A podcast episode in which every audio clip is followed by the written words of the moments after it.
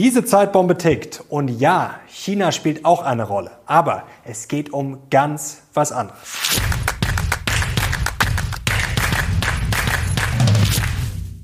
Servus Leute und herzlich willkommen in einem brandneuen Video auf meinem Kanal. Mein Name ist Mario Lochner und heute schauen wir auf die tickende Zeitbombe schlechthin und den Megatrend, der uns wahrscheinlich in diesem Jahrhundert auf Trab halten wird. Die Demografie. Warum es massive Probleme gibt, aber natürlich auch Chancen. Wer die Gewinner sein könnten, wer die großen Verlierer und was wir daraus natürlich für unsere Investments lernen. Das schauen wir uns jetzt ganz genau an. Wir nehmen die Demografiebombe gleich detailliert auseinander, starten aber erstmal mit der Praxis durch, denn das Demografieproblem schlägt heute schon ein und zwar in Deutschland. Dem deutschen Staat fehlen heute schon massiv Mitarbeiter. Hier seht ihr mal die Minister aufgereiht und bis 2030 fehlen zum Beispiel Herrn Lindner wahrscheinlich 40.000 Finanzbeamte, 50.000 zusätzliche Polizisten werden gesucht, 20.000 Soldaten und so weiter und so fort. Aktuell sind bereits 360.000 Jobs frei beim deutschen Staat. Jetzt wird der eine oder andere sagen, ach, das ist ja toll, wenn wir den Staat ein bisschen schrumpfen, brauchen wir eh alles nicht. Ähm, naja, erstens muss die Verwaltung natürlich besetzt sein, dass wir auch Sachen schneller abarbeiten können und Polizei, Justiz, Richter, Staatsanwälte, Handwerker, Lehrer, Soldaten und alles weitere werden wir natürlich brauchen. McKinsey schätzt, bis 2030 fehlen dem Staat 840.000 Vollzeitkräfte. Wir wollen uns heute aber nicht mit Schlagzahlen aufhalten, sondern in die Tiefe gehen. Und ich hatte es neulich ja schon angekündigt, ich habe dieses Buch gelesen, The Great Demographic Reversal von Goodhart und Pradhan. Und die zentrale These der zwei Autoren, das kann ich schon mal vorwegnehmen, die lautet, Inflation wird steigen durch den demografischen Wandel. Warum die Inflation steigen soll, das klären wir gleich Schritt für Schritt. Jetzt schauen wir uns erstmal die deflationären Kräfte der Vergangenheit an. Und da hat China natürlich eine massive Rolle gespielt. Der Aufstieg Chinas, dann natürlich die Globalisierung, die Eingliederung Osteuropas wird auch im Buch beschrieben. Und, das ist kein großes Geheimnis, die Babyboomer. Wir hatten einfach in den letzten Jahrzehnten eine sehr, sehr gute Versorgung mit Arbeitskräften. Die hat sich in den Jahren nämlich von 1991 bis 2018 mehr als verdoppelt. Und was waren die Folgen? Ja, weniger Inflation. Warum? Dazu kommen wir gleich. Und fallende Zinsen. Hier seht ihr das Ganze mal. Das sind jetzt hier die Renditen von zehnjährigen Staatsanleihen der USA, von United Kingdom, von Großbritannien und von Deutschland. Und da seht ihr, wie sich das stabil ja, langfristig nach unten entwickelt hat. Zuletzt ging es wieder ein bisschen hoch. Aber es geht jetzt um die Vergangenheit. Und das nannte man insgesamt diese Entwicklung The Great Moderation. Der ein oder andere wird es wahrscheinlich schon kennen, The Great Moderation, also moderate Inflation, stabiles Wachstum, das, was man sich nur wünschen kann. Also da hatten wir dieses Goldilocks-Szenario eine lange Zeit. Und jetzt droht The Great Reversal, also die große Umkehr. Und die zentrale These, wie gesagt, der zwei Experten lautet mehr Inflation.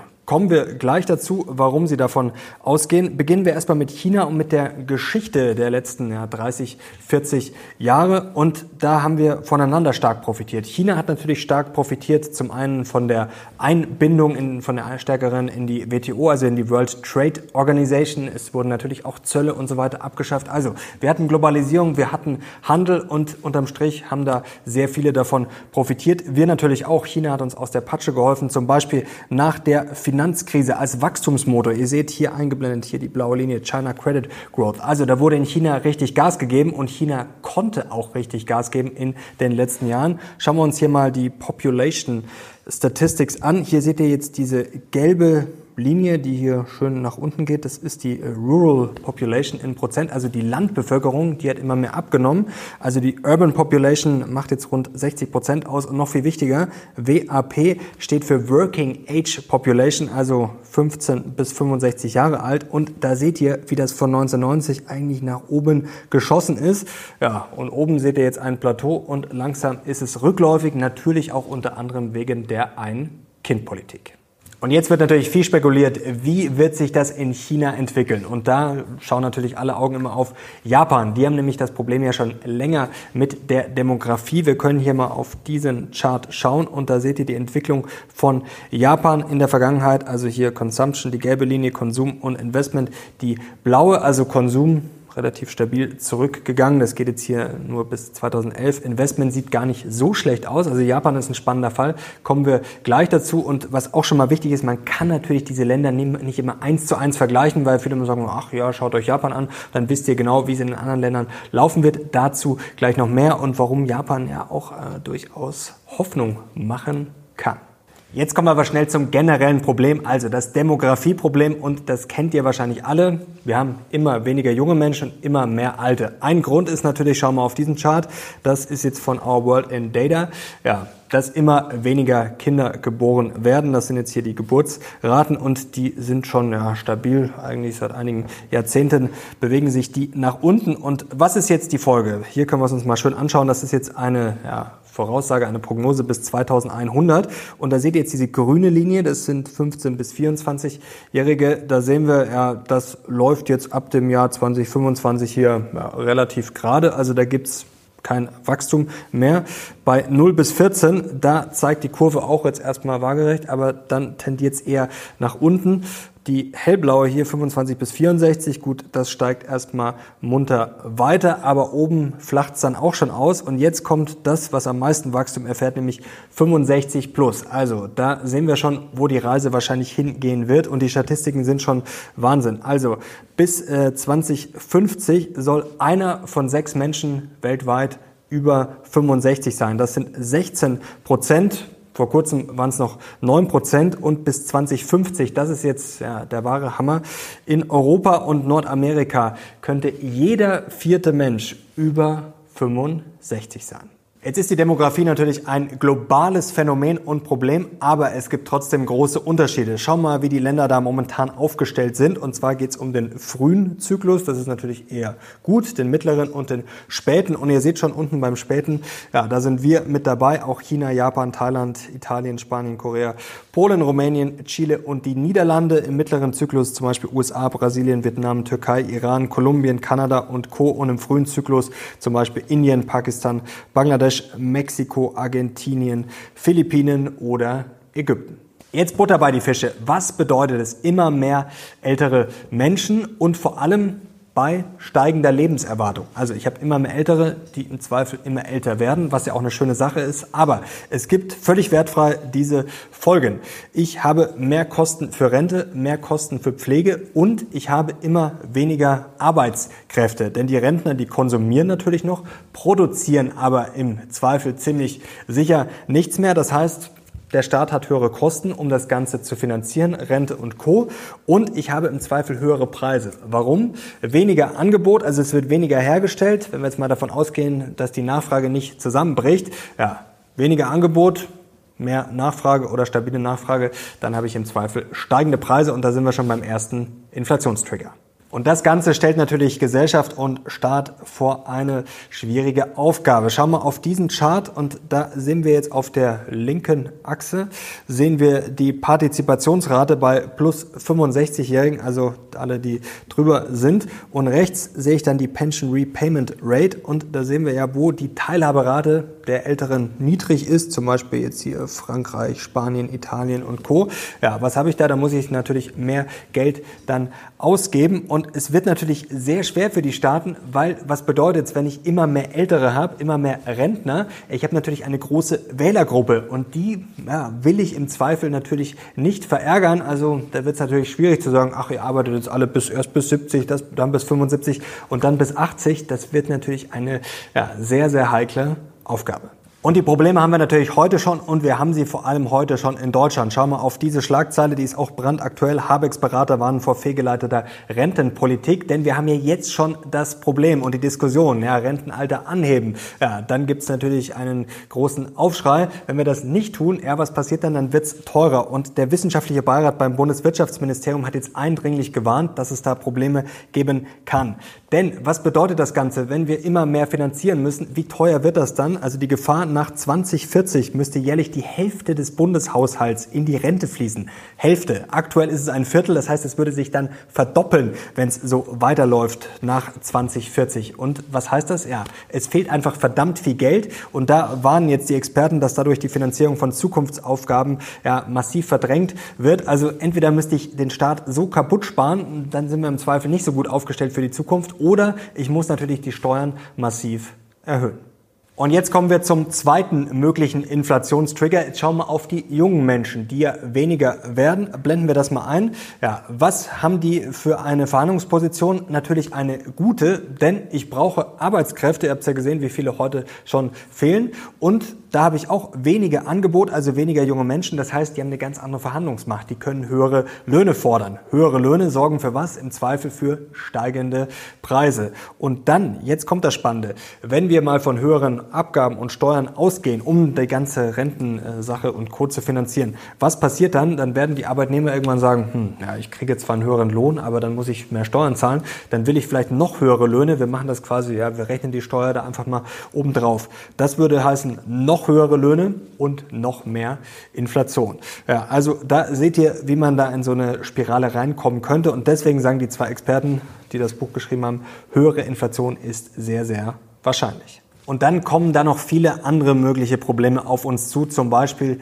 Krankheiten. Immer mehr ältere Menschen, immer längere Lebensdauer. Zum Beispiel kann es dann eine massive Ausbreitung, können wir hier drauf schon auf diese Grafik aus dem Buch immer mehr Alzheimer-Patienten zum Beispiel geben. Ist jetzt natürlich nur eine mögliche Krankheit. Hier seht ihr es jetzt mal unten sind hier die ganzen Länder aufgelistet und ihr seht jetzt hier 2017 und hier 2037 ist die Prognose hier ja die gelben und orangefarbenen Punkte und da seht ihr, wie massiv das steigen könnte. Das würde natürlich auch wieder höhere Kosten nach sich ziehen und man muss dann natürlich andere Faktoren äh, noch äh, berücksichtigen. Also erstens die Kosten natürlich für Pflege und Co. für Behandlung und Co. Aber wenn wir jetzt mal davon ausgehen, dass auch dann Familienangehörige, zum Beispiel Kinder, ihre Eltern pflegen, was passiert dann? Ja, die fallen dann zum Beispiel auch wieder möglicherweise als Arbeitskräfte aus, haben natürlich psychische Belastungen und Co. Das sind dann auch wieder eher versteckte Kosten und das muss man alles auch auf dem Schirm haben. Und jetzt kommen wir mal zu einem Zwischenfazit. Wie wirkt sich demografische Veränderung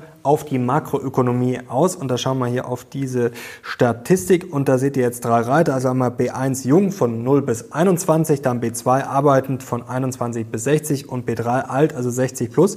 Und seht jetzt hier links Wachstumsrate, Investment Ratio, persönliche Sparquote, Arbeitsstunden und Inflation. Und da sehen wir natürlich, ja, was ist inflationsdämpfend? Ja, eine arbeitende Bevölkerung, also die sorgt für Wachstum, die sorgt auch für Investments und für persönliches Sparen und natürlich Arbeitsstunden und dann für weniger weniger Inflation. Und ihr seht ganz rechts, die Älteren, ja, da steht überall natürlich dann ein Minus. Interessant, dass man davon ausgeht, dass das Sparen mehr leiden wird als das Investieren. Das ist auch für Investoren natürlich eine ganz spannende Erkenntnis. Aber ihr seht natürlich, Inflation ist das Einzige, was dann unterm Strich leicht positiv ist. Ja, und die ganz Jungen, ja, die tragen jetzt auch nicht zu einer deflationären Entwicklung bei. Also da sieht man schon eine arbeitende Bevölkerung. Ja, das ist unterm Strich ja, das Beste. Spannend auch, wie sich die Zinsen entwickeln könnten. Wie gesagt, höhere Inflation ist die Kernthese der zwei Autoren und sie gehen davon aus, dass bei den kürzer laufenden Zinsen, sie formulieren das so, die hängen eher am offiziellen Fiat, dass die kürzer laufenden nicht so steigen werden, also die realen Renditen ja, sich nicht wirklich bewegen werden und dass das Ganze ja nicht über der Inflation liegen wird, also die nominalen Renditen. Bei länger laufenden Zinsen, die werden eher vom Markt gemacht. Da gehen sie davon aus, zum Beispiel jetzt zehnjährige Renditen, dass das steigen wird und dass wir da auch ja, positive reale Renditen sehen, also dass dann die Zinsen über der Inflation liegen. So Leute, jetzt haben wir bislang viel über Probleme gesprochen und wir haben da natürlich ein massives Problem, gerade für die Länder, die jetzt schon ja, voll in der Demografiefalle sind, beziehungsweise wo es jetzt schon losgeht und schlechter wird, wie zum Beispiel in Deutschland. Da sind wir natürlich ganz vorne mit dabei und jetzt kommen wir aber trotzdem langsam zum Aber, zu den Chancen und zu den Lösungen und eine Lösung ist natürlich Automatisierung künstliche Intelligenz massiv die Produktivität hochfahren. Und für meine Begriffe ist es absurd, jetzt drüber zu diskutieren, Automatisierung und KI als Gefahr. Natürlich muss man immer auch die Gefahren sehen, aber zu sagen, so brauchen wir das und gehen da Arbeitsplätze verloren, also ganz ehrlich, ohne Automatisierung, ja, da werden wir wahrscheinlich ziemlich, ziemlich vor die Wand fahren. Und das ist auch die These der zwei Autoren. Also wir werden eine Automatisierung brauchen, was wir kriegen können, um die Produktivität hochzukriegen. Also Produktivität ist das Thema, das Gebot der Stunde und der Zukunft. Und jetzt kommen wir langsam zum Investieren. Denn jetzt könnte man ja denken, ach, ich investiere doch nicht mehr in Deutschland, USA und China erst recht nicht. Ich investiere jetzt nur noch in Länder, die vorher hier beim frühen Zyklus standen und einfach nur noch in Länder, die viele Junge haben und wenige alte. Naja, das ist natürlich eine Gefahr, denn erstens sagt das noch lange nichts aus, dass die Länder sich gut entwickeln müssen. Und zweitens, jetzt kommen wir langsam zum Plot-Twist. Jetzt wird es nämlich interessant. Und jetzt schauen wir mal auf diese Statistik hier. Prozentuale Veränderungen beim Bruttoinlandsprodukt per gearbeitete Stunde. Und da sehen wir jetzt USA, Deutschland, UK, Frankreich und Japan 2010 bis 2017 und die Veränderung seit 2010 im Prozent. Und da sehen wir, da sieht Japan, also alle dick im Plus und Japan ist da fast ganz vorne. Und Japan ist ja demografisch ja wirklich am schlechtesten. Also da seht ihr, man kann bei der Produktivität zulegen und das ist, glaube ich, auch ein wichtiges Learning. Wir haben ein Riesenproblem wir haben ein ja, sehr, sehr schweres Spiel vor uns, aber wir können dieses Spiel gewinnen. Wir haben es in der eigenen Hand und das ist, glaube ich, auch ganz, ganz wichtig und eine ganz, ganz wichtige Message dieses Videos. Und eine wichtige Message ist natürlich auch aus meiner Sicht, dass man in die Emerging Markets investieren sollte. Also wenn man breit gestreut investiert via ETFs, dann würde ich auf jeden Fall in die Emerging Markets investieren. Via Einzelaktien ist das natürlich nochmal so eine andere Sache. Das ist natürlich auch Geschmackssache, keine Anlageberatung. Jeder muss das selber entscheiden, aber die Emerging Markets gehören für mich natürlich ins Depot. Aber wichtig, es kann natürlich sein, wie gesagt, wenn man es richtig macht, wenn man es gut macht, dann können natürlich Länder wie Deutschland oder China da in den nächsten 10, 20, 30 Jahren ja auch massive Fortschritte machen. Und wenn das klappt mit der Automatisierung, mit KI und Co., dann kann das natürlich in 10, 20 Jahren das Spiel komplett anders aussehen und dann kann es natürlich wieder für ja, aufstrebende Länder schwierig werden, wenn die das nicht so umsetzen können mit Automatisierung und Co. Und wenn dann da halt vielleicht ja, einige Arbeitskräfte, Billiglohnländer und Co., wenn das dann nicht mehr so gebraucht wird, ja, dann kann sich der Spieß natürlich auch komplett umdrehen. Und jetzt kommen wir noch konkreter zum Investieren und da habe ich mal ein paar Sachen für euch ausgemacht, also wie man jetzt sozusagen auf diese demografische Entwicklung setzen kann, wie man als Investor profitieren kann. Schau mal drauf. Also ich habe jetzt mal drei große Überpunkte ausgemacht. Automatisierung, also Robotik, künstliche Intelligenz, auch Transport natürlich wichtig, gerade für viele Ältere, theoretisch autonomes Fahren und Co. Auch Infrastruktur ein wichtiger Punkt. Natürlich Medizin, also Versorgung, Behandlung von Alzheimer und Co., solche Krankheiten, medizinische Geräte und dann natürlich auch Pflege. Also das fängt natürlich an bei Telemedizin, geht natürlich so ein bisschen äh, von der Medizin über, aber auch Themen dann wie Immobilien, REITs und Co. Also da sollte man einiges auf dem Zettel haben. Wir kommen gleich noch zu mehr. Jetzt sind hier einfach mal so ein paar Beispiele. Also das sind jetzt wirklich nur Beispiele, die das abdecken könnten. Das ist jetzt keine Empfehlung, das sind jetzt auch keine Aktien, die ich jetzt tief recherchiert habe. Einfach nur Beispiele, die jetzt quasi zu diesen drei Themen passen. Also die zum Beispiel an Alzheimer forschen. Eli Lilly ist dann natürlich ein bekannterer Titel, sicherlich mit weniger Risiko. Da ist dann auch vieles dabei, was was wirklich sehr, sehr heiß und fettig ist und dann auch noch hier das Thema Immobilien, also Senioren, Residenzen und Co. Also das sind einfach mal hier ein paar Beispiele. Schauen wir mal drauf auf die größten Positionen und da ist natürlich schon die Frage, der ist sehr breit gestreut. Breit gestreut ist natürlich grundsätzlich interessant. Die Frage ist nur, brauche ich dann so einen Themen-ETF, der breit gestreut ist und ihr seht jetzt hier, was hier drin ist. Also es ist sehr viel Finanzen drin, das macht rund 30 Prozent aus. Also man denkt ja erstmal, ah, da ist sehr viel Medizin drin. Medizin ist sehr viel drin, aber hier seht ihr die ersten Positionen komplett bunt gemischt. Auch sowas wie Booking ist hier weit vorne. Also ich denke mal, die Idee ist ja, es gibt viele ja, Rentner, denen es gut geht, die Geld haben, die Zeit haben und dann wird man in den Urlaub gefahren. Das sind natürlich auch Überlegungen, die natürlich nicht blöd sind, aber man muss sich bei so einem ETF natürlich ganz genau anschauen, was ist da alles drin und ob der jetzt die große Outperformance verspricht, gerade wenn er dann wieder so breit gestreut ist. Das ist natürlich mehr als fraglich. Also ich würde davon eher abraten. Und ich bin natürlich jetzt sehr gespannt auf eure Ideen, wie man davon profitieren könnte. Also wenn wir von höherer Inflation ausgehen, wie gesagt, dann könnten theoretisch auch in Zukunft Anleihen natürlich eine Idee sein. Gold könnte auch natürlich spannend werden. Und jetzt kommen wir mal zu einem Beispiel, bevor wir gleich noch zu dem kommen, was für mich da eigentlich unter allem drunter liegt und wo wir dann auch wieder merken, okay, man muss sich vielleicht oft gar nicht verrückt machen, man investiert dann vielleicht eh schon ganz gut. Kommen wir zu einem wichtigen Thema noch Immobilien. Und das wird auch in einem Buch beschrieben und zwar ist das eine Arbeit von einem Herrn May You a Home Alone Explosion. Und Immobilien und Demografie, das ist ja auch ein ganz kompliziertes Thema. Also zunächst mal die durchschnittliche Haushaltsgröße ist gefallen von 1980 auf 2018 von 2,48 auf 2,36 ist jetzt kein großes Wunder. Man hat immer weniger Kinder, man hat ältere Bevölkerung. Und jetzt haben die Menschen heute mehr Wohnraum. Das ist jetzt auch kein großes Geheimnis. Jetzt hat man schon mal das erste Problem, wenn man mal sich überlegt, wenn die Menschen wieder so leben würden wie in den 90, 1980er Jahren, theoretisch, dann, laut Herrn Mayu, ähm, hätten wir jedes Jahr 50.000 ähm, Wohnungen weniger nötig. Also das ist schon Wahnsinn. Das ist immer so eine erste Überlegung, was man sich mal klar machen muss. Und eine Prognose ist auch spannend. Bis 2040 soll es 30 Prozent mehr Menschen geben, die alleine leben. Das muss man sich auch mal klar machen. Und jetzt gibt es eigentlich zwei mögliche Outcomes. Also immer mehr ältere Menschen leben immer öfter alleine und haben dann relativ viel Wohnraum. Jetzt könnte man böse sagen, ja, die Alten blockieren viel Wohnraum. Das wäre natürlich ein Boost für Immobilien, wenn man jetzt davon ausgeht, ja, dass die, und das zeigen auch Statistiken, dass man natürlich, wenn man älter ist, dann im Zweifel nicht mehr so umzieht. Also das wäre natürlich gut, weil dann viel Wohnraum blockiert wäre und dann ja, bräuchte man mehr Wohnraum. Auf der anderen Seite, wenn man jetzt natürlich die These aufstellt, ja, die Älteren ziehen dann vielleicht doch um und vielleicht gibt es dann doch mal irgendwie ja, eine Kippbewegung und dann wird theoretisch sehr viel Wohnraum frei. Dann könnte das natürlich auch sehr, sehr gefährlich für Immobilien sein. Also ich finde, das ist so pauschal zu sagen schon relativ schwierig und kommt dann natürlich auch wieder von Land zu Land darauf an, wie sich das entwickelt. Da seht ihr mal, wie kompliziert das ist. Meine Idee die finde ich wirklich spannend, ist so eine Aktie wie Airbnb, die ich im äh, Depot habe, die ich sowieso gut und attraktiv finde und wo ich auch wirklich äh, sehr zufriedener Kunde bin. Jetzt ist die Frage Airbnb, wie spannend könnte das werden? Ja, wenn man die älteren Menschen hat, die Wohnraum zur Verfügung haben, wenn man das dann theoretisch untervermietet, da könnten dann natürlich so Player wie Airbnb ja, ganz groß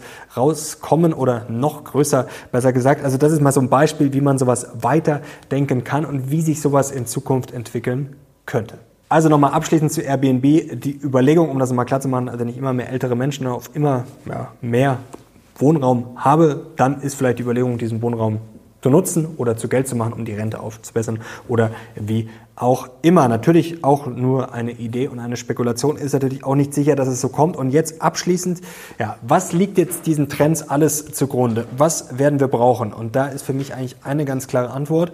Wir werden wenn gerade die ganze Automatisierung und Co. Äh, klappen soll, werden wir verdammt viel Energie brauchen. Also Energie ist sicherlich eins der Themen für die Zukunft und sicherlich auch Rohstoffe. Also das, glaube ich, sind zwei ja, so große Themen, die drunter liegen. Und da ist man natürlich sowieso als ETF-Investor schon investiert, da seid ihr vielleicht generell schon investiert und auch natürlich in große Unternehmen, in KI und Co. Also ich glaube, wenn man ein ja, gutes ausgeglichenes Depot mit vielleicht ein paar äh, Schwerpunkten hat und ein bisschen auf Zukunft ausgerichtet ist, da muss man sich jetzt auch nicht verrückt machen, dann muss man jetzt auch nicht den ETF da noch kaufen. Also ich glaube, dann ist man da generell schon gut aufgestellt und man muss sich natürlich immer fragen, ja, investiere ich jetzt in die Trendspitzen und in die paar riskanten Alzheimer-Aktien? Kann man natürlich machen. Aber man muss sich natürlich immer auch immer fragen, was sind vielleicht die ganz großen Trends, ja, die da drunter liegen und die dann ja, von allem oder von vielen profitieren können. So Leute, jetzt sind wir am Ende dieses Videos angekommen. Ich hoffe, euch hat's gefallen und weitergeholfen. Gerne einen Daumen nach oben, wenn es euch gefallen hat. Unbedingt Kanal abonnieren, um nichts mehr zu verpassen. Und wenn ihr mehr von dem Thema wollt, ja, dann schreibt's gerne mal in die Kommentare und ich bin auch sehr gespannt ja, auf euer Feedback und eure Ideen dazu. Danke euch fürs Zuschauen. Ich bin jetzt raus. Bis zum nächsten Mal. Ciao.